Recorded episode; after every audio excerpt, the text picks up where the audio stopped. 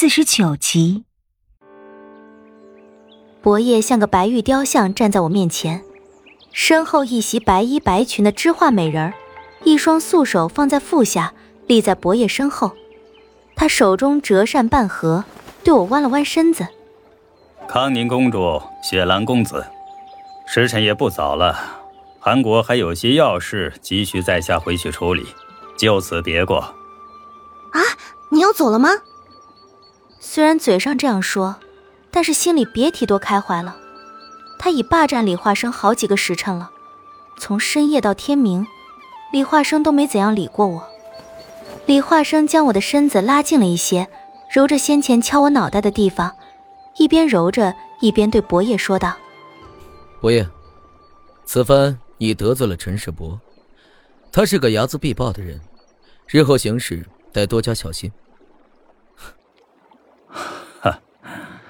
在下心里有分寸。伯爷，你可听说过传说中的凤家吗？凤家，公子所说的，可是殷商王朝的凤家？正是。相传凤家不是在武王攻破朝歌城的时候，就已随着殷商王朝彻底的作古了吗？公子之言。就在昨夜，我又见着了传说中只有凤家人才能施展出的凤吟九天。凤吟九天，敢问公子，此人是谁？黑流星里最可怕的杀手，莫九。是他。啊，多谢公子提醒，在下必然铭记于心。公子此番的离国之行，在下已经安排妥帖。等公子到了离国边境，自会有人接应。为了韩国周边的平静，还需公子多多劳心。李化生微微一笑，点了点头。我小跑两步，抱起石桌上的风琴，笑嘻嘻的走到伯爷面前。伯爷公子，这琴呢，我一路上带着也是个累赘。不如你先替我保管一下，如何？他日得了空，我再寻你取回。公主不是很喜这琴吗？走到何处都得带着，怎么？知画，知画美人收了笑容，低下头，退到了伯爷身后。公主所托，在下自当照办。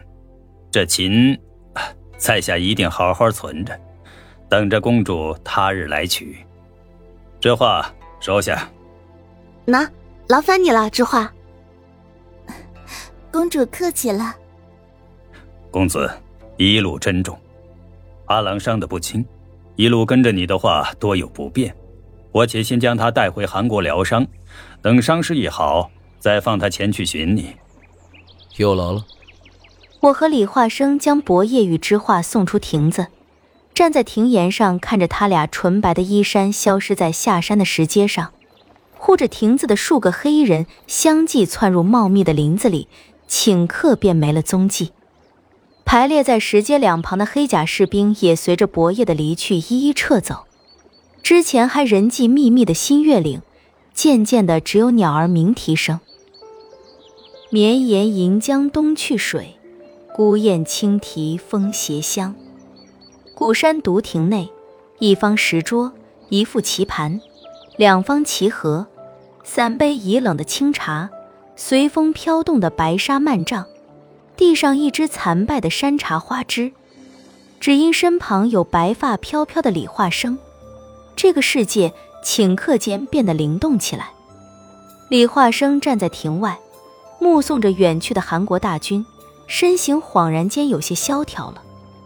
我跳到他跟前，在他眼前晃了晃手。看你这副依依不舍的模样，该不会是看上那个知画美人了吧？怎么，你脑袋不疼了？还有点疼。你，你再给我揉揉。他的手果然再次攀上我的额脊，一边揉一边问道：“嗯，还疼吗？”还成，力道刚刚好。李化生，我有时候是不是太不懂事了？不，这样也刚刚好。下山的路上，就我与李化生两人，没了阿郎跟在身后，老感觉差了些什么东西。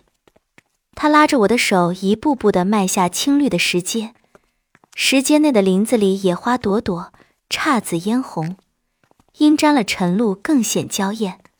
山中春色大好，空气里隐有芬芳。昨晚陈世伯说韩国的军队是前来抓我俩的，可为什么那领兵的陈建却说是来助你的呢？这之中有什么猫腻啊？叶宁，我先问你啊，在韩国，谁是绝对的王？那还用得着说吗？当然是韩国公啊。那我再问你。为什么韩王派出来的军队却不遵他的号令，却要听从伯爷的命令呢？嗯，不明白。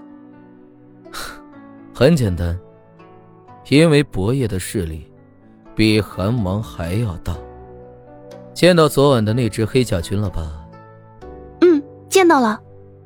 那可不是一支寻常的军队，我仔细观察了一下，这支军队的战斗力。不是寻常的军队所能匹敌的。若是将这样一支军队投放到战场上，绝对可以以一敌十。而我从未听说韩国何时多了这样一支可怕的军队。没听说过，难不成这支军队是伯爷秘密建立的？嗯。哦，他建这样一支军队做什么？难不成伯爷他他？你这会儿倒是聪明了。哦，难怪，难怪他要你去促成齐李两国的联姻结盟。他现在的确是需要韩国周边绝对的安宁。李化生的脚步再次停下了，迈下一步台阶，将我从上到下的仔细的打量了个遍，盯得我浑身直发毛。你，你这样看着我做什么？脸上有脏东西？原来，你也是有脑子的呀。话毕，迅速转身，加快了速度。我有些没反应过来，等明白这句话的意思之后，他已经跑得老远了。我愤怒之下一声大吼：“李化生，你混蛋！你给我站住！”我一路撵着他下山。